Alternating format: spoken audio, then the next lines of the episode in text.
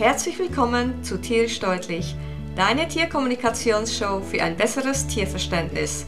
Mein Name ist Paloma Berci, seit 2001 professionelle Tierkommunikatorin und du findest mich auf universellekommunikation.com.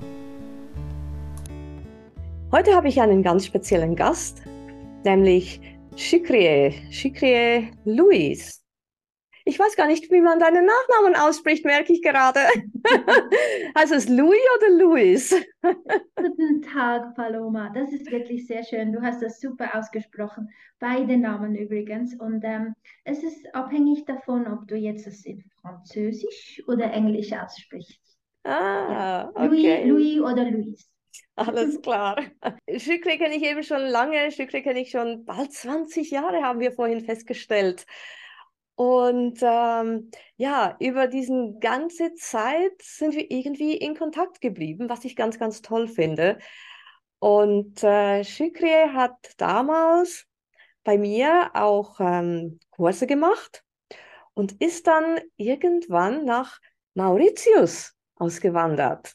Also, sie sitzt im Moment in Mauritius und wir führen jetzt ein Interview über quasi den halben Erdball. Shikrie, stell dir doch bitte kurz mal vor, wer bist du, was machst du und herzlich willkommen. Danke vielmals, Paloma. Ja, genau. In, zwischen uns liegt ja nur der Indische Ozean und einige Flugstunden, vielleicht so elf Flugstunden. Und ähm, eigentlich war ich ja ursprünglich mal deine Tierkommunikationsstudentin ähm, oder Teilnehmerin mhm. mit meinem Siberian Husky und du bist mir ganz ein wichtiger Mensch in meinem Leben. Mehr als du denkst.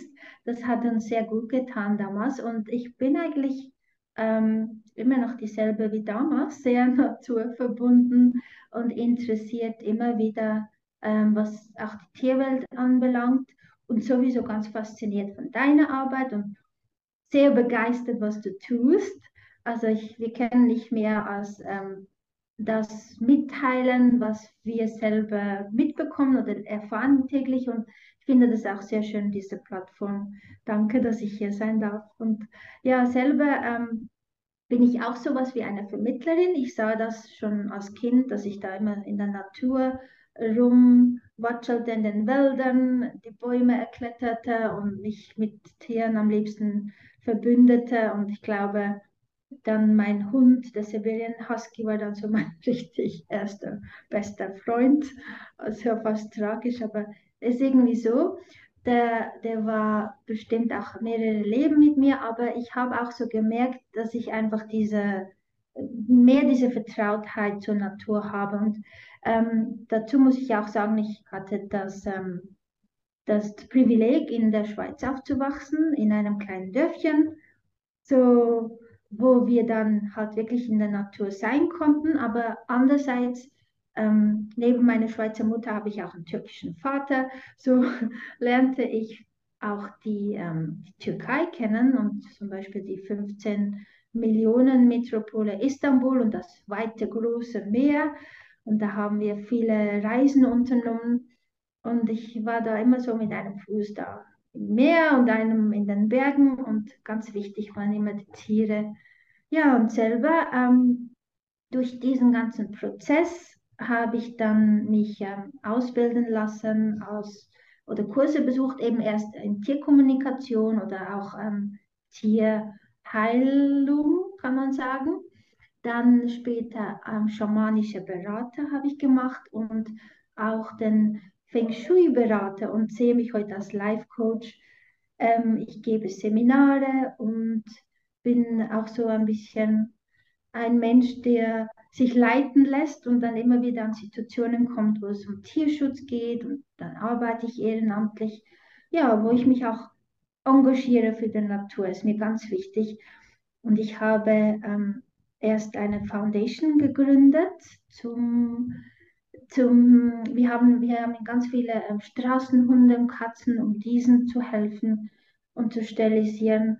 Und selber nun neu, seit eigentlich dem ganzen Covid-Prozess und einigen Disasters auf der Insel, habe ich auch eine NGO. Und äh, die hält mich auch sehr ähm, aktiv. Wow. Genau. Du hast gesagt, du bietest, äh, du bietest auch Kurse an, hast du mir erzählt. Und mhm. du organisierst dir individuelle, individuelle Erlebnisse. Ich habe jetzt absichtlich ja. nicht die, die, die, äh, das Wort Reise gebraucht. Sehr weil, gut. Weil äh, das ist ja bei, bei dir, ja. sind das wirklich Erlebnisse, die du, ja, die du genau. bietest. Es ist, es ist speziell. Ich habe eigentlich die Ausbildung aus, ähm, im Handels- ähm, und, und das, also kaufmännischer Handelsdiplom gemacht, aber dann auch ähm, eine Ausbildung als Kulturmanager. Und das ist so lustig. Ich habe in der Schweiz viel in den Eventbereichen gearbeitet und so als Projektleiter. Und dann, als ich dann herkam und irgendwie diese Passion auch mit dem Meer und so weiter, die Natur sowieso in mir hatte und diese, diese Insel entdeckte, kam mir wieder die Idee, zurückzugehen zu meiner Diplomarbeit. Ähm, das Thema war Erlebnisreisen. Und du hast es schon richtig gesagt. Das war so lustig, weil damals hatte ich ja keine Idee. Das ist einfach so ähm, entstanden, Erlebnisreisen, dass ich Leuten ähm, Ferien oder ein Erlebnis anbieten möchte in einem Land, wo sie die Kultur kennenlernen, die Umgebung, das Essen, die Leute. Und das ist genau hier passiert. Und dann war ich hier auf Mauritius. Ich hätte auch auf die Malediven gekonnt. Das ist auch so ein, ein Ort, den ich liebe. Einfach wirklich überall, wo es gerade ganz nah zum Meer geht, klar.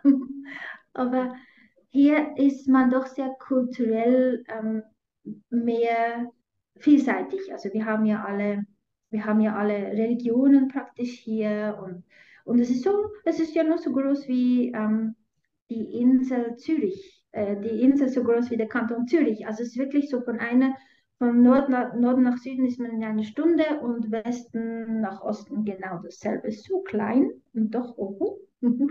und deswegen, äh, wenn, wenn Urlauber kommen, sie möchten ja auch was erleben oder kennenlernen. Es ist ja heute nicht mehr so, dass die meisten nur am Strand liegen möchten, und dann sagen, ja, der Kellner war Inder und der Taxifahrer war ein Muslim und irgendwie da war noch die Verkäuferin war Kreolin oder so. Und die an der Rezeption sowieso, die, die war irgendwie noch Chinesin. Und ähm, es ist wirklich so, wenn man hier durchs Land fährt, man lernt die Schichten des Landes kennen, man hat einen vulkanischen Krater und Wasserfälle und hat diese Naturwälder diese tropischen, aber auch das Meer und all die Tiere dazu.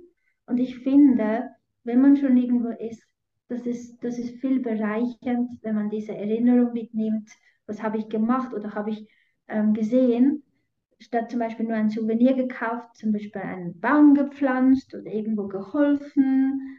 Ähm, wir haben auch eine Tierfarm, die wir unterstützen.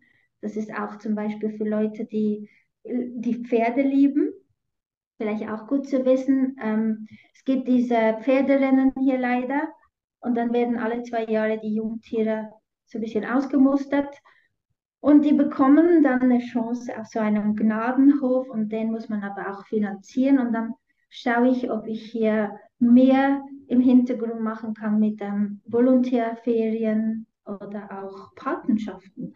Also ich finde das auch selber schön als Tourist, wenn ich irgendwo hingehe, wenn ich ein bisschen Land Kulturen, Leute kennenlerne. So ist das entstanden. Und mit mhm. den Seminaren sowieso, oder ein bisschen die äußere Reise äh, physisch hierher, das braucht Mut, einen Flieger zu nehmen, das kostet Geld, das ist Planung, ist wichtig. Und dann in den Seminaren geht man ja dann auch innerlich ein bisschen noch zu einem gewissen Punkt und Thema und das ist so dann die innere Reise. Ja, das ist ganz speziell und spannend und eine Ehre, wenn ich Gäste habe von überall her. Hm. Jetzt, ähm, du hast vorhin ähm, Volontärreisen erwähnt. Volontärreisen, das sind ja im Prinzip Freiwilligen, also ist das Freiwilligenarbeit, ja. verstehe ich das richtig? Also man kann, ja. wenn man irgendwo helfen möchte, quasi dahin reisen und dann dort die Ferien verbringen und mithelfen? Oder, oder wie, wie muss ja. ich das verstehen? man kann hierher kommen und arbeiten. das klingt lustig. Genau, es ist, es ist was ganz Neues. Also wir sind das jetzt am Aufgleisen. Ich habe ähm, 2008 war ich das erste Mal, das Mal hier in Mauritius und da habe ich selber mich ähm, rumgefragt und gesagt, oh, wo könnte ich denn jetzt mithelfen, in welcher Organisation und zum Beispiel im Tierschutz oder Delfinschutz etwas machen oder was auch immer, Strand säubern oder was auch immer nötig ist. Und das gab es eigentlich gar nichts. Und das war mir ja bewusst, dass ich das auf meine eigenen Kosten dann mache. Und hier ist es jetzt aber so, dass wir eben diese, diesen Notstand eigentlich haben, dass Tiere zum Beispiel da sind oder Projekte da sind, die man halt finanziell unterstützen muss. Andererseits aber auch, äh, dass es Leute gibt, die möchten ja was, was lernen oder erfahren. Zum Beispiel, ähm, wenn wir zusammen einen Gemüsegarten hegen und pflegen und dann ernten und dann zusammen kochen und dann eine Feier machen und dann uns kulinarisch verpflegen und auch noch diese Tänze und Musik dazu hören und lernen, dann ist das ja auch spannend, wenn man durch diesen Prozess geht ähm, oder am Gemüsemarkt einkaufen und sehen, wie die Leute leben. Das, das ist so, darum ist es auch entstanden. Und das mit den Tieren ist jetzt auch ganz wichtig. Irgendwie muss man das finanzieren dann gibt es Leute, die gerne helfen und dann eins plus eins, das fügt sich zusammen. Genau, so die Idee dahinter. Das ist super, das finde ich ganz toll, ganz toll, ja. Danke. Ähm, mich haben ja die Delfine kontaktiert. Ja. Vor einiger Zeit und haben gesagt, ähm, ja, kontaktiere mal Schükrie. Schükrie auf Mauritius, die hat was zu sagen.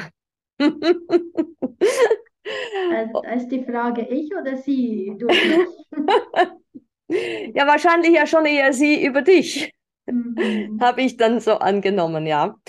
Ähm, ja, äh, wie bist du überhaupt drauf gekommen, überhaupt nach Mauritius auszuwandern, erstens? Und dann zweitens, ja, was hast du denn so für eine Beziehung zu den Delfinen, wenn die mich schon zu dir schicken? Hm, das sind doch ganz gute Fragen. Ähm, vielleicht muss ich da ein bisschen ausholen. Das war, das war ganz interessant. Wie, wie gesagt, in meiner Kindheit hatte ich immer diese, dieses Gespür, immer mit den Tieren verbunden zu sein. Und das wird einem ja nicht so klar, wirklich. Also das ist ja so wie normal. Ähm, erst wenn man erwachsen ist, fragt man sich, ja, wie war ich eigentlich als Kind? Ich habe ich hab immer Indianer gespielt ich war wie ein Junge, ich war immer irgendwo klettern oder eben auch im Regen habe ich was, was im Regen draußen alleine gespielt. Also ich, ich frage mich ja heute auch ein bisschen, aber ist, ich denke immer, ähm, also heute fühle ich mich genauso wohl, wenn ich das mache, was ich damals gemacht habe. Und ich weiß noch, da gab es immer, als ich in der Schweiz wohnte und aufwuchs, diese Momente, wo ich dann irgendwie gemerkt habe, oh, ähm, da ist was mit Meer, da ist was mit den Walen. Und dann habe ich mal so einen Wal gezeig, gezeichnet in einem, wie nennt man das, Poesiealbum, eine Schulkollegin. Und da habe ich mein ganzes Herzblut reingetan. Und dann habe ich nachher das Bild angeschaut und gedacht, wow, dieser Wal, das ist nicht, weil ich das Bild gezeichnet habe mit acht, sondern da war diese Verbindung. Ich weiß nicht, ob das schon so was ähm, Schamanisches oder Spirituelles war oder eine Tierkommunikation, da war einfach dieses, oh, dieser Wahl. Ähm, und später hatte ich auch Begegnungen mit Delfinen. Ganz alleine saß ich am Strand, da war ich so zwölf, da kamen so diese Delfine am Sonnenuntergang. Im türkischen Schwarzen Meer war das, glaube ich. Und dann war auch so, wow, das bin ich ganz alleine, die das jetzt zieht und niemand anders und die kamen jetzt, dass ich sie sehe. Da war, da war schon immer auch so eine, noch lustig, wenn ich das jetzt sage, Sehnsucht. Ähm, Sehnsucht mhm. nach mehr. Und das ist wirklich so mit Doppel-E ähm, geschrieben. Ich habe immer das Gefühl gehabt, das ist so familiär und das ist so wunderschön. Delfine und Wale sind wunderschön, aber es macht mir auch weh. Es ist so ein Schmerz dahinter und ich habe das nie begriffen. Ich habe dann erst später wahrscheinlich erkannt, dass ich, vielleicht ist das so eine Seelenfamilienabstammung oder Zugehörigkeit oder eben Verbindung. Und dann habe ich mit ähm, habe ich solche Erfahrungen gemacht, zum Beispiel als Kind, dass wir das Meer sind mit dem Schiff und dann weiß ich noch, Ich habe danach immer gedacht, was ist, wenn das Schiff untergeht? Und das war noch witzig. Ich habe eigentlich Angst gehabt, dass ich ertrinke. Und was ist denn in mir? Und was ist denn mit diesen Haien? Und diese Filme, da kommen doch so Haie. Und, und irgendwie, man hat, man hat so Geschichten gehört und gedacht. Und dann war lustig, dass ich ähm, am Schluss wurde ich wirklich Taucherin. Ich habe mich ausbilden lassen als Dive Masterin, Paddy Dive Masterin und habe mich unter Wasser am ehesten zu Hause gefühlt. Mhm. Und dann, ich weiß nicht, eins plus eins kam dann zusammen. Also es, es ist wirklich so der, der Faden mit den Delfinen. Ich habe dann in der Schweiz mich auch lustigerweise ähm, bei einer Stelle beworben, die eigentlich ganz ähm, unlogisch ist, dass, dass das klappt. Und ich habe damals im Zürich Oberland gewohnt, im Zürcher Oberland in Rüti. Ich habe mich da einfach beworben. Ich dachte so, wow, das ist ein cooler Job. So, ähm, das war ausgeschrieben, Tier, nicht Tierpflegerin, ähm, sondern genau, Sea Lion und Dolphin Trainer. Und wie, wie unlogisch für mich, oder, dass ich da arbeite. Aber ich wurde dann tatsächlich eingeladen. Und dann habe ich mir auch schon gedacht, oh Gott, was mache ich jetzt hier? Ähm, was erzähle ich denn denen? Ich habe gar keine Erfahrung mit Delfinen. Und dann war ich bei diesem Vorstellungsgespräch und die haben mir gesagt, so, können Sie sich das vorstellen? Was haben Sie denn schon gemacht? Da habe ich gesagt, ja, also ich hatte so Sibirien Huskies und Katzen und Hasen und Goldfische und ich mag, ich mag das Wasser und ich tauche. Ja, also ich mag, ich mag Tiere, das vielleicht nützt das. Ich weiß jetzt nicht, ob ich über Tierkommunikation mit denen mit mich unterhalten habe. Ich denke nicht. Die waren beide ein bisschen entsetzt. Der, der, ähm, der Besitzer und der, das war dieser Orca, damals Orca-Spezialist von Frankreich. Und dann, aber ich wusste, ich wusste, ich muss hier sein. Und dann hatte ich die Chance, die Delfine zu sehen, weil ich dachte so, ja, hey, wenn ich jetzt schon mal zwei Stunden herfahre, also bitte, diese Chance möchte ich mir nicht entgehen lassen. Und dann kam ich ganz allein in dieses Delfinarium, wurde ich da abgestellt und stand inmitten von, ähm, wie nennt man das jetzt, Bottlenose Dolphins, diese Flaschennasen-Delfine, wie die Flippers. Die standen da wirklich aufgereiht, sieben Stück vor mir in, in diesem Pool und oder standen, ja, die guckten mich so Köpfchen aus dem Wasser an und haben dieses typische Quietschen, Geschnatter von sich gegeben. Und ich dachte, wow, da, da, da durfte ich jetzt zu Besuch sein. Aber dann habe ich in, meinem, in meinen Gedanken so geäußert, ja, ist ja unlogisch, dass ich hier arbeite, weil ich habe ja keine Ahnung, ich habe keine Erfahrung und es ist viel zu weit weg. Wie soll ich denn das machen? Und dann haben die mir so gezeigt, über ihren Köpfen durch ähm, sowas wie Fotos, so anstelle von Bewerbungen. Ähm, und es kam mir so vor, die machen das Casting hier, die lesen sich ihre Pflege aus. Da habe ich mich gar nicht einzumischen. und das, das macht wie Sinn, weil wenn man selber ein Tier hat zu Hause, dann hat man immer das Gefühl, das passt so charakterlich zu einem. Das hat man nicht selber ausgelesen, das hat sich einen genommen, das Frauchen oder das Herrchen. Und äh, das war da auch so und wirklich, ich habe dann dort gearbeitet. Tatsächlich habe ich dann mit Delfinen in der Schweiz gearbeitet und das war, das war auch so lustig. Ich, hat, ich, hatte eine, ich hatte diese Sehnsucht nach Meer, aber auch zu der Natur, also naturverbunden zu, zu Meer selber und auch zu den Delfinen damals. Und ich weiß noch, an einem Tag habe ich einen, den Anruf bekommen, zum Vorstellungsgespräch und da musste ich lachen. Ich dachte oh wow, das wäre ja schon schön, in der Schweiz mit Delfinen zu arbeiten. Wie logisch ist denn das? Ähm, und am gleichen Tag bekam ich noch einen Anruf, da habe ich eine Reise gewonnen, den ersten Platz. Und dann sagte der Herr am Telefon, ja, Sie haben einen Reisegutschein von 10.000 Franken gewonnen. Uh. Und dann dachte ich so, uh, da kann ich ja in den Indischen Ozean in den Urlaub. So, ja, das, das war wie so gegeben. Das war wirklich interessant. Und als ich dann dort gearbeitet habe, das war in der Wintersaison. Ähm, ich habe dann die Stelle angetreten. Das war wirklich schön. Einerseits die, die ähm, Seelöwen, die konnten sich frei bewegen. Mit denen sind wir durch den Park marschiert. Das war noch ein schönes Gefühl, weil der Park geschlossen war. Und ähm, zwar waren die Delfine jeden Tag trotzdem in diesem Betonpool und das haben mir jeden Tag sehr wehgetan.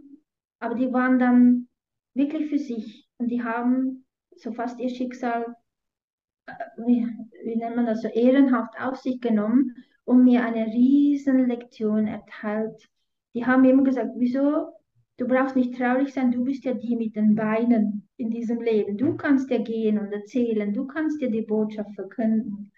Und ich weiß noch, als es dann Frühling wurde und wir hätten die Tiere trainieren sollen für die Shows, habe ich dann gekündigt, weil das konnte ich, das wollte ich nicht. Ähm, und dann gab es so einen Delfin, den Chelmas, der wurde wir, wirklich wie ein Mentor für mich. Und ich habe immer diesen, diese Stimme oder diesen Ruf verspürt, geh zu unseren wilden Geschwistern, geh dorthin. Und das habe ich gemacht und habe dann auch eine Überraschung erlebt. Ich dachte, die wilden Geschwister, die genießen ihre Freiheit und dann wurde ich eines anderen belehrt. Und dann ging es dann weiter auf Mauritius. ja. Okay. Was meinst du, dass du eines Besseren belehrt wurdest? Also ich kam dann her und ich habe auf einem Schiff, auf einem Katamaran gearbeitet und hatte das wunderbare, unglaublich wieder sehr unlogische ähm, Privileg, dass ich jeden Tag mit Delfinen zusammen sein konnte.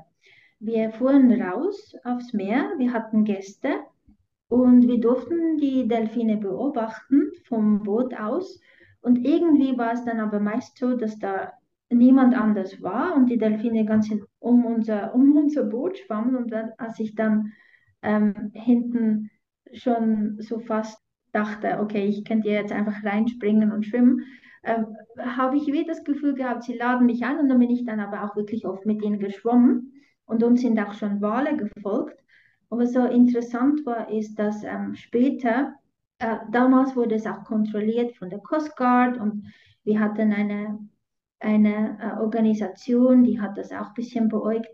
Aber später wurde das immer mehr in das kommerzielle, äh, es kam in diese Richtung, wo sich immer mehr Leute dachten, oh, man kann Geld machen und sich ein Boot organisierten und da rausfahren und dann kamen halt immer mehr solche Ausflüger oder eben gezielte Speedboote mit ähm, diese Boote mit ihren Gästen und touristischen Attra Attra Aktivität zum Schwimmen, was dann auch so verkauft wurde, dass die Leute schwimmen können und dann ihre Zeit im Wasser mit dem Delfin haben. Aber es wurde zu einer Hetzjagd. Also so kam es mir vor. Wow. Dann habe ich das beobachtet. Ähm, ich habe auch Filme gemacht und Fotos und war dann sieben Jahre in Verbindung mit Ocean Care, weil ich da auch schon Mitglied bin seit langem. Und wir haben auch schon zusammengearbeitet. Dann eben mhm. die nächste Geschichte mit diesen Touristen, wo wir Schweizer ja auch ein großer Teil davon sind, weil denke man mal, ähm, wie, viele, wie viele Leute wünschen sich einmal im Leben doch mal nach Mauritius zu gehen, ob jetzt im Honeymoon oder zum Golfen oder Tauchen. Und das sind eine Million Leute, also eine Million Touristen, die daherkommen. Und wenn da jeder mit Delfin schwimmen möchte, so habe ich das halt ein ähm, bisschen beäugt und war da immer mit Druck dahinter, dass da mal jemand was macht, auch mit der Regierung, mit den Behörden. Es hieß dann, es werde bald lizenziert und dann aber wurde dann wieder nichts draus. Und Ocean Care hat dann wirklich nach sieben Jahren mal jemand geschickt, so undercover, das zu beäugen und war, da war wirklich auch ein niederschmetternder Bericht.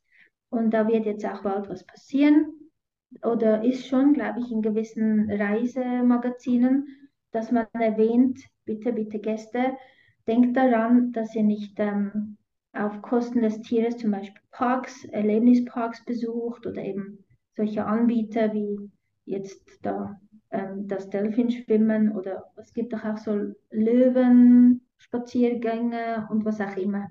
Dieses unterstützt. Und das war ja schon mal ein bisschen ein Erfolg. Und ähm, ja, wir arbeiten daran, auch mit meiner ähm, NGO und Organisation, dass wir das mehr monitoren, Schulen und auch die Leute, die das anbieten, dass die wirklich ihre, ihre respektvollen, ähm, ihre Distanz beibehalten. Weil die Leute sind nicht geschult und die Touristen, die daherkommen, die kennen ja auch nichts dafür. Sind ja auch Opfer. Die, die wussten ja auch nicht, wie es das vonstatten geht. Also es ist ganz mhm. wichtig, dass man respektvoll dahinter geht und wie man sich dann weiß zu verhalten im Wasser. Mhm. Das ist überall auf der Welt ja so. Es gibt ja überall solche Angebote.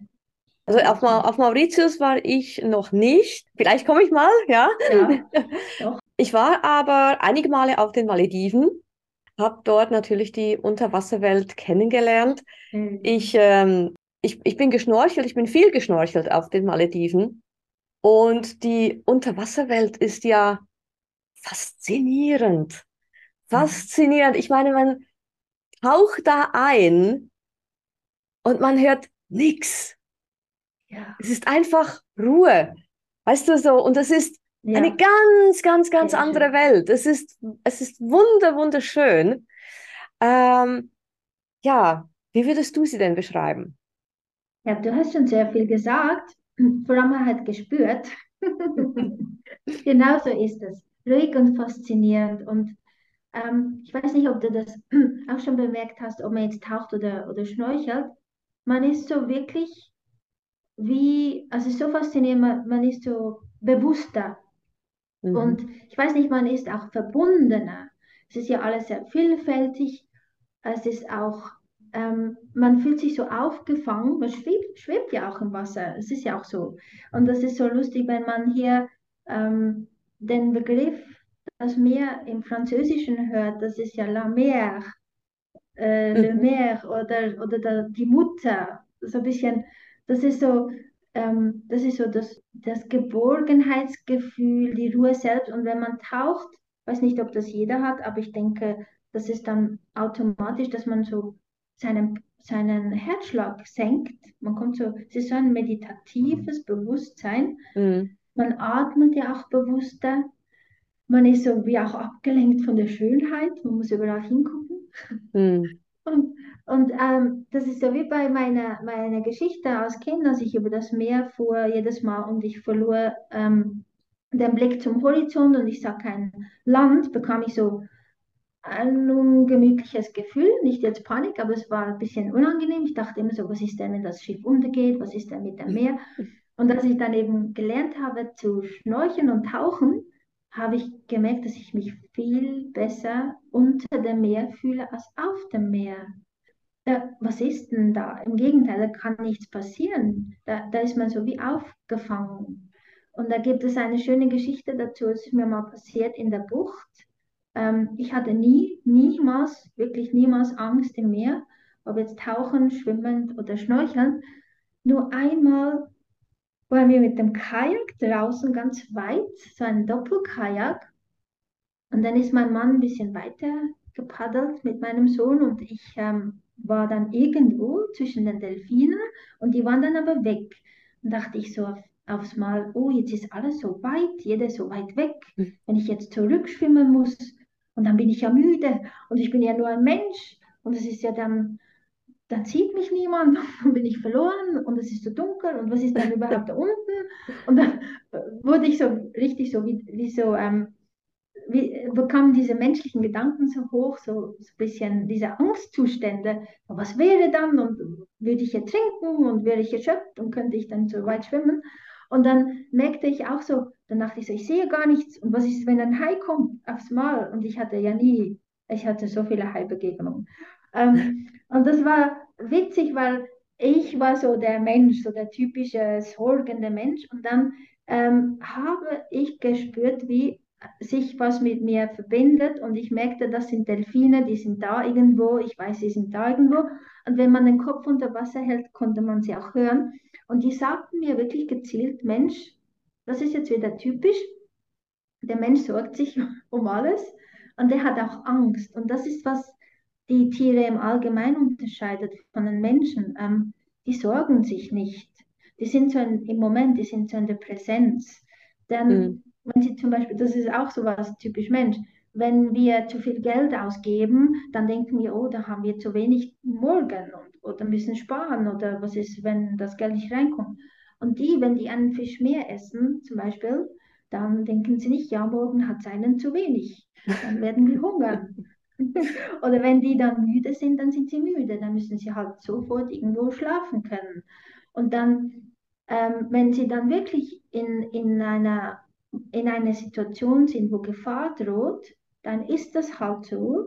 Aber die dann, denken dann nicht, ach mein Gott, morgen werde ich dann noch lange mit meinen anderen ähm, Gefährten über das sprechen. Und gestern war das genauso schlimm. Und überhaupt vor einem Jahr war da schon Hai, der da durchmarschiert ist und ein Boot, der uns das, den Weg abgeschnitten hat. Nein, die werden morgen nicht mehr über das ganze Drama herum ähm, reden, die werden das vergessen. Und dann ist es auch eine, eine Erfahrung. Und wir Menschen, wir sind dann immer so, weißt du noch dazu mal und an und dazu mal und in der Zukunft wird das genauso. Und diese Angstzustände, das sollen wir schön sein lassen. So, das war auch so eine Erfahrung, die ist mir ziemlich tief geblieben. Aber so richtig bewusst wurde mir das erst jetzt, so nach zehn Jahren. Da übe ich mich eben nicht sorgen lassen seit einem halben Jahr und verstehe das erst so jetzt richtig. Mhm. Und ich habe auch beschlossen, mir das mit der Angst mal ein bisschen noch mehr wegzuradieren, weil ähm, wir Menschen sind ja auch so, dass wir so mit der Masse denken, oh, wir müssen jetzt dieser Arbeit und diesem Geld nachgehen und diesem Hobby oder, oder da sparen und ähm, vernünftig sein und so mit dem Kopf. Aber die Tierwelt im Allgemeinen, die hat, die hat schon, da können wir sehr viel lernen in diesem Sinne schon recht, wenn sie uns solche, äh, solches bewusst macht, so im Moment zu bleiben.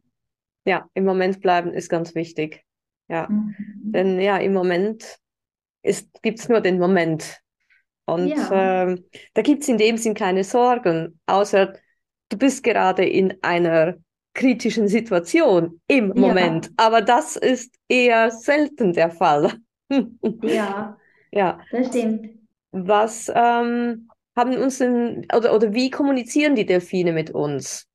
Das ist eine sehr gute Frage. Ähm, ich glaube, es ist im Allgemeinen die Tierwelt, die kommuniziert ja nicht so, wie wir das jetzt denken. Die setzen sich nicht dahin vor uns und sagen so, hallo, ich habe dir was zu sagen und nicken mit dem Kopf hin und her. Man, man spürt gewisse Gesten. Um, entweder möchten sie ja auch mit dir Kontakt aufnehmen, das muss aber nicht unbedingt sein, dass du dann im Wasser bist oder wie auch immer auf einem, auf einem Boot und diese beobachtest. Es kann dann auch schon mal passieren, dass die mal dir einen Traum begegnen oder eben dir so ein Gedanke kommt oder du was liest oder siehst und dann kommt so wie das ähm, Krafttier vorbei, dass du dich damit befassen kannst. Aber klar, wenn die dann bewusst vor dir sind, ähm, Meistens haben sie gar keine Zeit so personell mit dir eins zu eins. Oh, jetzt rede ich mal mit dir und schwimme da nebenher noch mit meiner Familie. Sie kommunizieren ja auch im Allgemeinen mit als Gruppe.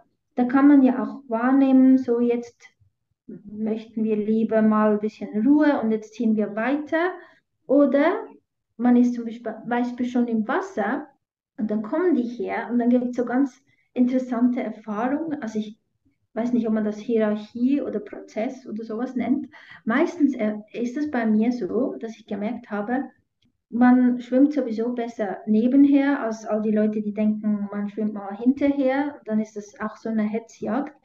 Nebenher gibt denen Gelegenheit, auszuweichen oder selber näher zu kommen und diese Respekt, Respekt von Distanz zu wahren. Und wenn man dann schon im Wasser ist und sich so quasi auch bewusst macht, oh wow, ich bin ja der Gast, das ist ja nicht meine Welt, ich bin ja hier nur zu Besuch. Ähm, man kann sich auch vorstellen, so ein bisschen mit offenem Herzen und ja, Offenheit. Sagen so, ich bin jetzt da auf Besuch, mein Name ist so und so. Das ist so, so ein symbolisches, ähm, sich, sich ähm, respektvolles Verhalten. Und dann merke ich schon, kommen meistens so, ich nenne das Älteste die, die falten sich wie so Soldaten. So wirklich richtig große Brocken schwimmen dann her. Das sind, das sind dann meistens so die Anführer wahrscheinlich, oder wie man das nennt, von der Delfinschule. Und die können auch ganz mal, die können ganz schön nahe kommen und dich wirklich beäugen. Und ich merke, wie man dann so durchgescannt wird und, und das ist so wie ein, ja, so Passkontrolle. Okay, du kannst hier bleiben, okay, du bist hier akzeptiert. Und dann wird, wird die ganze Familie nachgeschwommen oder ge gelockt. Und dann wirklich, wie auch, es dann auch, ähm, wie die Kinder so vorbei, ganz neugierig, oder die Babys, die Kälber, die kommen dann so vorbei und die gucken und die Mami sagen so, komm, schwimm mal weiter. Ähm, und dann gibt es noch so die Teenager-Gruppen, die machen sowieso, was sie wollen. Die sind dann links und rechts irgendwo und kommen näher oder weiter. Also es ist wirklich, es gibt so, ähm, so ein Verhalten, also jetzt wirklich mal so ähm, begrüßungstechnisch. Aber wenn man natürlich gezielter, persönlicher sich mit einem unterhalten will, kann man das auch versuchen. Ich merke immer, dass es mehr so im Kollektiv. Mhm. Ich weiß nicht, ob das je nach Tierart auch ein bisschen anders ist. Ja. es gab so eine, eine Situation, glaube ich, vor zwei Wochen, da hat mich ein Freund gefragt, oh, wenn du die Delfine siehst, kannst du sie mal fragen, warum sie aufgehört hat, mit den Menschen zu reden. Und dachte ich, oh, das ist eine komische Frage. Aber ja, die nehme ich jetzt ernst, weil die ist ja auch sehr ernst, weil der, der meint das wirklich so. Und dann habe ich mich bewusst mit, dem, mit der Frage beschäftigt und diese den Delfinen dann geschickt. Und dann waren die nicht sprachlos, aber so wirklich, ähm, das war, da, da kam so großes Bild herein. Wir kommunizieren ja ständig. Ihr mhm. seid ja die, die nicht hinhören, nicht hinsehen, nicht wollen, aber mhm. wollen. Also ihr wollt durch erzwungene Maßnahmen. Also ihr springt da zu uns rein, ihr wollt da mit uns sein, ihr nehmt euch oder auch andere Tiere oder die man in Parks stellt oder setzt in Käfige. Denken wir nur zum Beispiel, Beispiel Vögel in Käfigen oder Fische. Mhm. Ja, geht gar nicht. Ihr wollt immer, ihr nehmt einfach. Aber ihr, ihr seht gar nicht, was wichtig ist, dieses Miteinander. Weil wenn ihr für uns ähm, oder mit Respekt zu uns kommt und für uns da seid, seid ihr auch für euch da. Wir sind ja miteinander. Also es ist so ein bisschen die ganze Tierweltsbotschaft im Allgemeinen. Man muss so miteinander. Man muss mal hinsehen, mal hinhören. Mhm. Oder mal nicht immer wollen und nehmen. Ja. Und das finde ich auch wichtig, wenn ich zum Beispiel Seminare habe oder Ausflüge anbiete. Wir haben ja alles für frei. Die Natur, Natur kostet ja nichts. Wir können in die Wälder, zu den Wasserfällen, ans Meer, an Strand, überall oder auch in die Berge für, es kostet nichts. Aber dann finde ich, sollte man auch was geben. Man kann, man kann ähm, zum Beispiel Müll aufräumen oder, oder man kann das Wasser segnen. Man kann immer was machen. Mhm. Das im Kleinen oder Großen. Oder dann was spenden für Tierschutzorganisationen. Man kann immer was machen für die Natur. Auf jeden Fall. Und wir sind ja auch Teil der Natur. Das ist ja das, was sehr viele Menschen vergessen, dass ja. äh, wir ja ein Teil davon sind. Das, äh, wir müssen uns da nicht rausnehmen und sagen, wir müssen zurück zur Natur.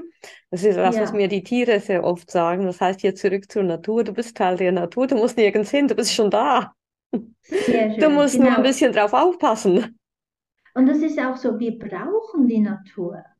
Wir brauchen mhm. mal hin und wieder einen grünen Baum, den man sieht, oder, oder ein Pflänzchen, das man berührt, und, und das, das Gemüse, das angepflanzt wurde in einem biologischen Garten. Wir brauchen die Natur, wir brauchen die reine Luft, wir brauchen auch die Tiere, unsere Freunde, weil wenn man das wegnimmt, wir werden krank, wir werden, wir werden gar nicht gut. Nee, wir könnten, gar, ja. wir könnten ja gar nicht Nein. überleben. Also wir sind Nein. nicht überlebensfähig äh, ohne. Das ist schon ja. so. Ja. Wir brauchen uns gegenseitig. Ich dachte immer so als Kind, ähm, die Tiere brauchen uns nicht, aber wir brauchen sie. Und manchmal, manchmal empfinde ich das immer noch so. Den Tieren ginge es besser ohne uns, aber wir wären verloren ohne die Tiere.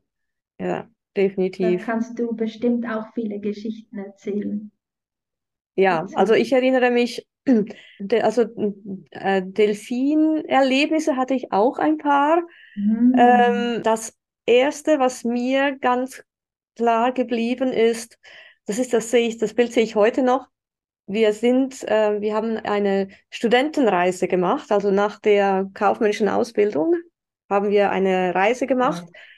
Mhm. Wir sind dann mit dem Fährschiff, also wir sind nach Italien gefahren mit dem Bus, dann mit dem Fährschiff nach Griechenland und dann von dort aus sind wir Griechenland, Ägypten, Israel, Türkei mhm. und dann wieder zurück.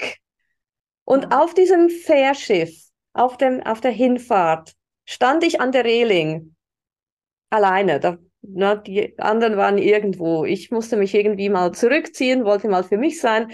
Ich stand da an der Reling und plötzlich schwimmen so drei, vier Delfine mit dem Fährschiff ja. mit, eine ganze Zeit lang. Also sind ja. wieder aus dem Wasser gekommen und wieder hoch und wieder rein und wieder hoch und wieder rein.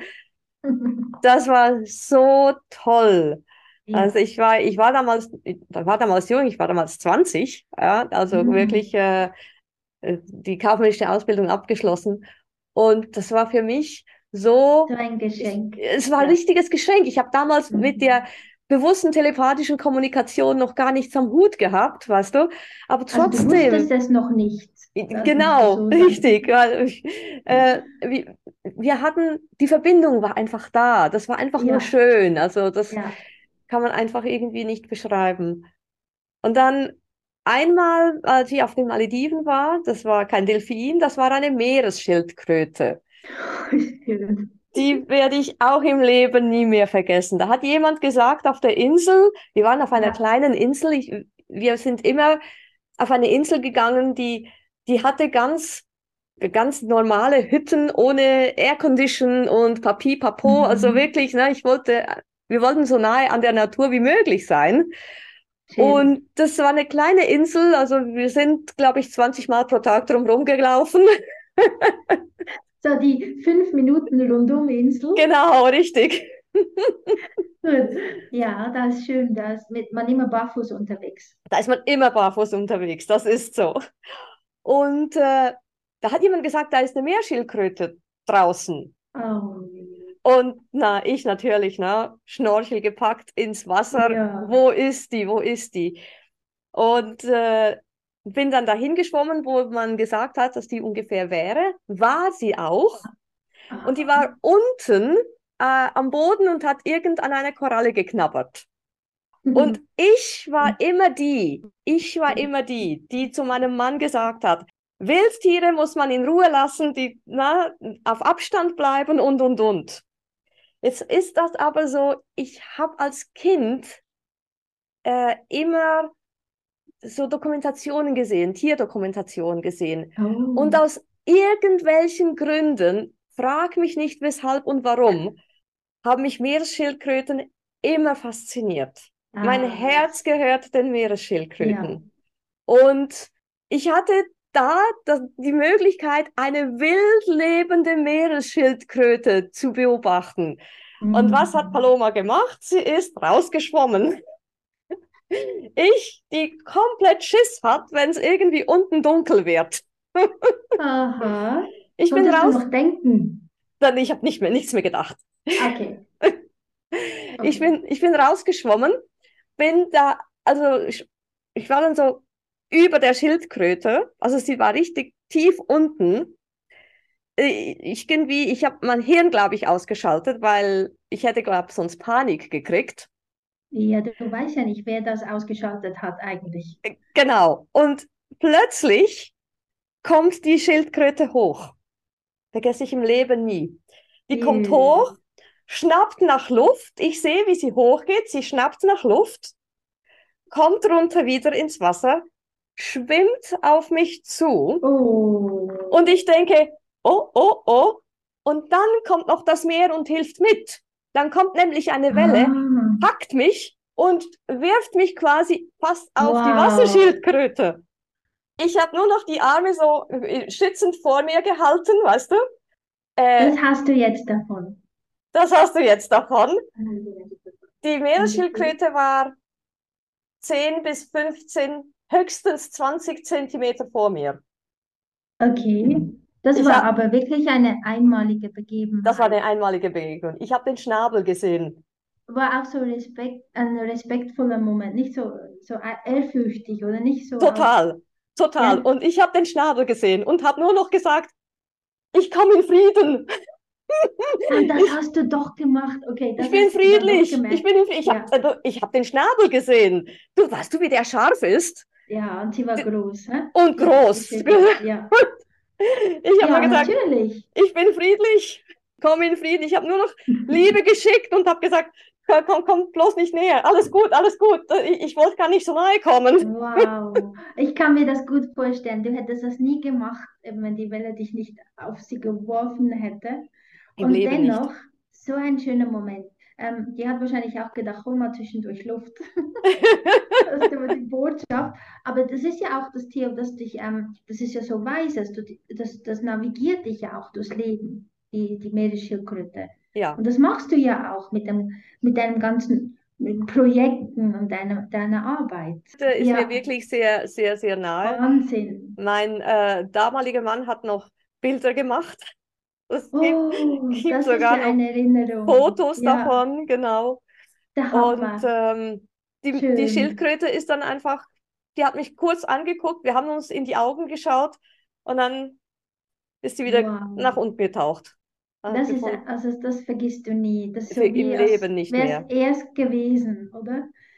Das ist mir auf der Maldiven mit einem Hai passiert. Da war ich auch am Tauchen und da musste ich Dekostopp machen. Da war der Body weg, der Partner weil da ist ja je nach Luft, kann man das manchmal nicht ausrechnen. Da muss man einfach so diese paar Minuten warten, irgendwo inmitten des weiten Ozeans. Und dann kam irgendwas Komisches auf mich zugeschwommen.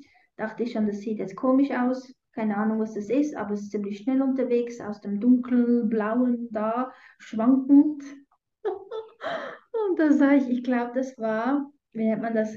Ähm, so, das war ein Hai aber so ein Bullhai, so ein Bullshark. Also wirklich ein Riesending. Und der kam eben so mit der Nasenspitze auf mich zu, dass ich nicht orten konnte, was ist das? Das war so lustig. Und ich hatte auch, wie du, ich hatte keine Angst, aber ähm, also heute wäre ich, glaube ich, in Panik, wenn ich so nachdenke. Aber da in dem Moment war das so völlig eine Sache zwischen ähm, Respekt zwischen zwei Wesen. Und ich wusste nur, dass der mich so zweimal umzingelte. Da habe ich so beäugt. Das Auge, das war so nah. Also ich denke, der, der war wirklich so auf mich. Wirklich so. Der musste ja gucken, was ich bin. Und er war zweimal schwamm der um mich und ich wusste nur, ich muss jetzt da mitschwimmen. Und jetzt weiß ich nicht mal, ob ich die ganze Zeit auf sein Auge gestarrt habe, weil ich, das war so auf Augenhöhe so ein Ding. Und dann, und dann sagte irgendwas in mir, don't touch me was auch immer passiert, don't touch me. Und das war auf Englisch und das war sowieso komisch. Irgend so ein Gedanke und dann ist er weggeschwommen. Und mm. ich war mhm. dann ganz cool und das war so dieses Respektverhalten mit der Tierwelt. Ich habe mm. jetzt auch keine Angst gehabt nachher oder wie auch immer. Und ich weiß nur, dass viele Menschen denken dann immer, Haie sind so schrecklich und so. Dabei sind sie ja eigentlich ähm, scheu Mhm. Die sind ja eher, eher nachtaktiv. Und umgekehrt denkt man nach, ach, die süßen Delfine, die kann man ja streicheln.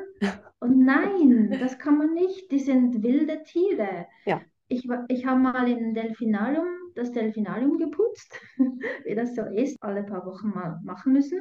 Da waren wir mit den Delfinen im Wasser und dann hat einer, der konnte eine Frau, eine Taucherin nicht ausstehen. Der hat die regelrecht aus dem Wasser gestupst. weiß ich noch. Und an, ein andermal habe ich dann ähm, mit, ähm, mit dem einen gespielt und dann kommt der Chef Delfin hierher geschwommen und stupst mit seiner Nase, meine Nase. Und ähm, das war ganz, ganz fein, aber das hat weh gemacht, weil der hat, der hat ja eine starke, einen starken Stupser. Und da habe ich gedacht, ja, das ist wirklich nicht ohne. Und das muss man auch bewusst sein, dass dass man sich nochmal da, daran zurückerinnert, dass die Tiere einfach wirklich denen die Distanz lassen. Die sind alle nicht ähm, schreckliche Monster, die sind vielleicht gefährlich, wenn man sie beängstigt. Mhm. Aber das heißt auch nicht, wenn die knuddelig aussehen. Zum Beispiel eine Katze, die kann immer kratzen und beißen, die darf das, die ist ja nur klein. Wenn das ein Löwe macht, dann ist das nicht mehr so gut. ja, ja. definitiv. Also sich bewusst sein. Und die Delfine sind nicht keine süßen Wesen, die man ähm, streicheln kann. Und genauso mit den Schildkröten.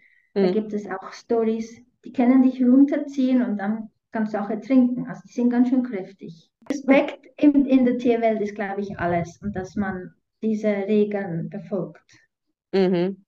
Ja. Was sind denn jetzt in Kürze drei wichtige Dinge, die man beachten muss, wenn man es zum Beispiel daran denkt, ja, ich würde jetzt gerne mal doch Delfine treffen. Wie, wie soll man da am besten vorgehen? Ganz wichtig eben, dass man sich den Anbieter gut aussucht, ja, vielleicht ein bisschen Recherche betreibt. Dann, was ich auch weiß von den Delfinen selber, ist, ähm, die fragen sich manchmal, warum kommt der Mensch? Oder umgekehrt, man kann sich fragen, wieso möchte ich das? Was ist der Beweggrund? Ist es wirklich so, dass ich eine, diese Aktivität mal gemacht haben möchte und ein Foto als Trophäe mit nach Hause nehmen und damit sich brüsten? Oder ist es wirklich was, dass man merkt, das kommt von ganz stark innen? Oder ist es einfach so ähm, ja, eine Lust- und Laune-Sache? Ist ja mit allem ein bisschen so. Ähm, ist, ist man mit, Her mit Herz und Verstand da und dann wird man bestimmt sich auch ähm, den geeigneten Anbieter suchen. Also ob da jemand ein Billigboot hat und dann geht man da raus mit, mit Leuten und, und springt alle ins Wasser, dann weiß man schon, uh, da wollte ich einfach Geld sparen und irgendein Erlebnis mitnehmen. Oder möchte ich mehr bezahlen und dann macht man eine Tiersafari, eine Wahlsafari oder eine geschulte Safari und lässt sich eine Stunde lang ähm, schulen, wie man sich verhält. Also man muss sich auch so ein bisschen bewusst machen, was bin ich bereit, um welchen Preis und wieso. Und dann, wenn man im Wasser ist, dann wirklich ähm, ganz wichtig, oder auf dem Wasser, man, man nähert sich mit einem Boot, das hat einen Motor, das ist schon mal sehr störend. Also da muss man die Distanz behalten und diesen abstellen und dann bleibt man da mal ein Weilchen, dann kann man immer noch diese Tiere beobachten ob jetzt Wale oder Delfine, dann sieht man ja, wie sie sich verhalten. Sind sie, sind sie dann weg? Sind sie verscheucht oder sind sie immer noch da? Kommen sie näher? Ähm, fühlen sie sich gestört? Kann man, kann man einfach mal so ein bisschen verweilen? Und wenn man merkt, sie sind ruhig und für sich und dann gleitet man vielleicht mal ganz langsam ins Wasser, dann kann man ja mal von der Weite mal gucken. Und wenn man diese wirklich danach hat, dann, wie gesagt, seitlich schwimmen, dass man ihnen Platz gibt. Das ist ja mit der ganzen Tierwelt so. Und ich weiß noch, ähm, wir haben das immer so gemacht mit den Wahlen. Wir haben sie nur mehr beobachtet. Und dann habe ich irgendwann mal gemerkt, also es ging wirklich Jahre so, gemerkt, dass die so ganz neugierig sind und die ganze Zeit ums Boot, ums Boot gekommen oder stehen geblieben sogar. Ob das jetzt Buckelwale oder Speer, ähm, Spermwhales, das sind ja diese Pottwale sind, dann war das so, dann sind wir einfach vom Boot, haben beobachtet, also ums Boot rum im Ozean und dann habe ich gemerkt, die kommen, die kommen, die schwimmen unten durch, die gucken und ähm, als es Kälber gab, die kleben, die kleben sogar wie auf einem. Also ich habe das erlebt vor zwei Wochen, da hatte ich eine ganz liebe Familie und mit Kindern ist das sowieso ganz schön. Ähm, die haben so ein reines Herz und die Tiere lieben das. Das ist reine dieses Nicht-Wollende, das, das, ähm, wo, de, wo das Ego noch nicht so ausgeprägt ist. Und dann war das Wahlbaby, das war so neugierig, dass, ich weiß nicht, das, ähm, das wollte immer auf einem zuschwimmen und wir mussten immer weg, wegschwimmen, wirklich die ganze Zeit, aus, aus Respekt eigentlich zur Mutter, weil man dachte, ja, kann jetzt nicht so nah bei diesem Kalb sein, das geht doch gar nicht. Aber es wäre schon gegangen. Und äh, die, die Mutter in der Distanz hat das ja auch so zugelassen. Also man muss wirklich der, dieses ähm, Bewusstsein, man ist hier nicht zu Hause, man ist nur Gast, das Tier ist da zu Hause und es ist, ähm, es soll nie den Weg abgeschnitten werden, man muss den Respekt behalten, man auch, auch mit der Lautstärke nicht rufen, hey, da unten sind die Tiere und kommt alle her und da diese, dieses Boot noch her, herholen und rufen auch wirklich so mit Respekt dahinter. Das macht man ja im Wald auch so, wenn man zum Beispiel Wildtiere oder Rehe beobachtet oder Vögel. Käme einem gar nicht in den Sinn, irgendwie rumzuschreien oder hinten nachzuspringen. Da hat man ja auch nichts davon. Ja, da sind die Vögel weg. Ja, ich denke auch. Überhaupt ist alles immer schneller weg. Und wenn sie dann erscheinen, wenn das Tier dann kommt oder der Delfin, das ist dann wirklich eine Riesenehre und das ist gar nicht selbstverständlich. Und das hm. finde ich auch wunderschön wiederum, wenn das jetzt auch nicht so klingt, aber wenn es dann wirklich so, ich, ich beobachte dann immer so Touristen, die das um, den, um jeden Preis möchten und dann spielen diese Delfinschulen mit den Booten oder den Leuten, die, die schwimmen dann unten durch und dann denkt jeder, jetzt kommen die da links rauf und dann schwimmen alle links mit, also springen alle ins Wasser und denken so, wo sind die jetzt? Und dann sind die irgendwo ganz anders, ganz anders, in der ganz anderen Ecke der Bucht. dann geht es die ganze Zeit weiter und das finde ich das finde ich amüsant und finde ich auch fair und manchmal auch ganz lustig. also wenn die nicht wollen, dann kommen sie auch nicht. So ist das. Und der Mensch denkt so, oh, ähm, wir können uns alles nehmen. Das sind Delfine, wir gehen jetzt mit denen schwimmen. Nein, so ist das nicht. Wenn die mhm. nicht wollen, dann klappt das auch nicht. Ja, das ist schon so. Die Tiere müssen wollen. Ja. Genau. Und das ist auch so ganz, ganz, ganz wichtig. Das sollte man vielleicht auch noch bedenken. Ähm, die gehen ja, die sind ja so ein bisschen auch nachtaktiv oder frühaktiv ähm, und die brauchen auch ihre Ruhephasen. Und wenn mhm. die zum Beispiel in, in, eine, in eine Lagune kommen und ausruhen, ähm, man merkt ja nicht, dass die vielleicht jetzt schlafen oder ausruhen möchten, weil die sind ja immer ständig in Bewegung. Die schalten eine Seite des Gehirns aus, dass die da immer noch Luft holen können und ein paar sind wach und die anderen sind so in einem Trance-Zustand, mhm. die, die ruhen sich tatsächlich aus. Das muss man auch be bedenken. Bei den Walen sieht man das eher, zum Beispiel die, die ähm, Pottwale, die, die stehen dann. Die haben die Nasenlöcher so ein bisschen auf, nach oben, und dann schlafen die. Dann sieht man, die schlafen. Ähm, aber dann kann man ja auch keinen in den Sinn, die ganze Zeit um die herum zu schwimmen. Dann kann man stehen bleiben und sie beobachten. Und wenn die dann nicht mehr mögen und jagen wollen, dann sind die auch weg. Also alle, beide. Das finde mhm. ich auch noch wichtig zu beobachten oder beachten, dass man das, diese Regeln befolgt. Man ja. sieht auch diese Tiere von Weitem schon, da muss man nicht immer so nahe sein. ja. Das, das ist so, ja, ja, das ist Ganz so. wichtig. Ja. Ja, super. Vielen, vielen herzlichen Dank, Shukriya, mhm. dass du mhm. uns da eine einen Einblick in diese Welt gegeben hast. Ja, ähm, danke. Wie kann man dich denn kontaktieren? Ja, das ist eine gute Frage. Ich habe zwei Webseiten. Eine ist die Organisation, die ich führe, die seastarspirit.org. Findet man mich auf dieser Webseite. Und dann sind wir auch unter Sea Star Spirit im Facebook oder im Instagram.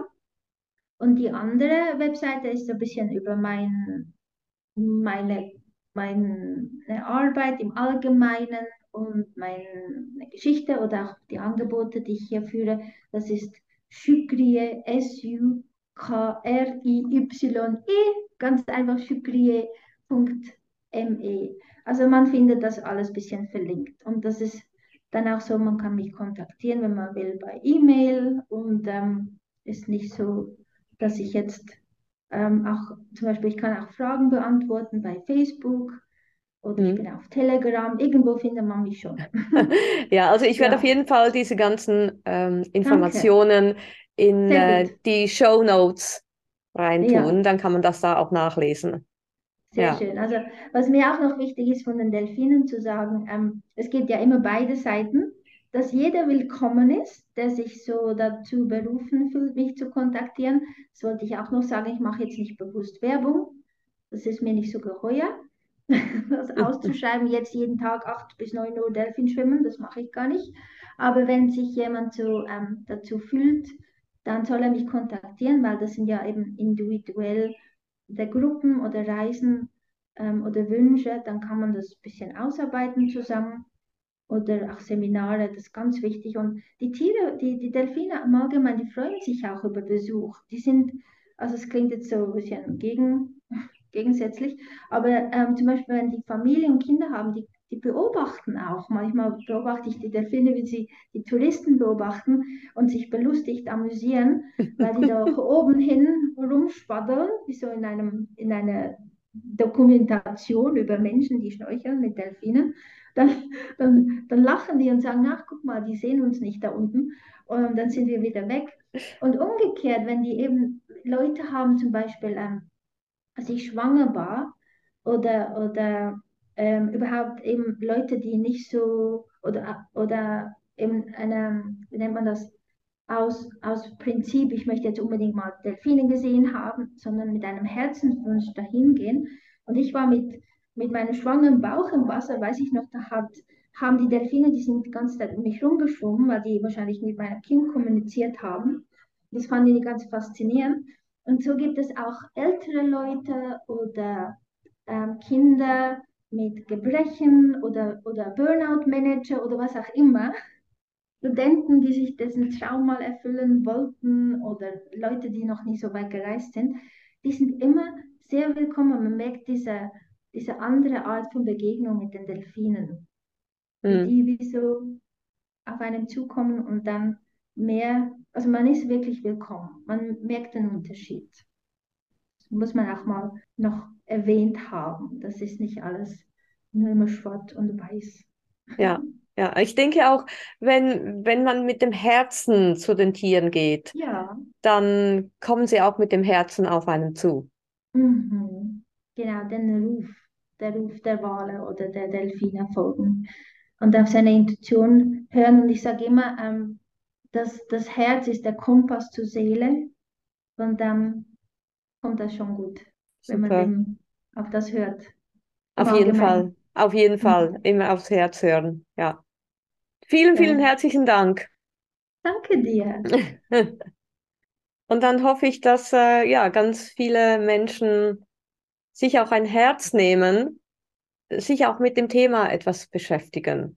Und wir ja. haben ja, wir haben ja gesagt, wir machen noch mal ein Interview und da gehen wir wirklich mhm. etwas mehr auf gewisse Themen ein, eben wie die Meer, Meerwelt und, und ja, wie, wie wir mehr für diese Welt eben auch tun können. Ja, sehr schön. Super. Da freue ich mich auch schon drauf. Genau, so folgen wir dem Herzen, denken wir mit dem Herzen und fühlen mit dem Verstand. fühlen, mit dem, fühlen mit dem Verstand, das finde ich schön. Ja. Schönes Schlusswort. Dankeschön. Wenn dir diese Episode gefallen hat, teile sie mit deinen Freunden, hinterlasse eine Bewertung und schreibe allfällige Fragen rein. Ich werde sie gerne in den folgenden Episoden beantworten. Und denke daran, jeden Moment mit deinen Tiergefährten zu genießen, denn nur im Moment findet das Leben statt. Vielen Dank und bis zum nächsten Mal. Tschüss!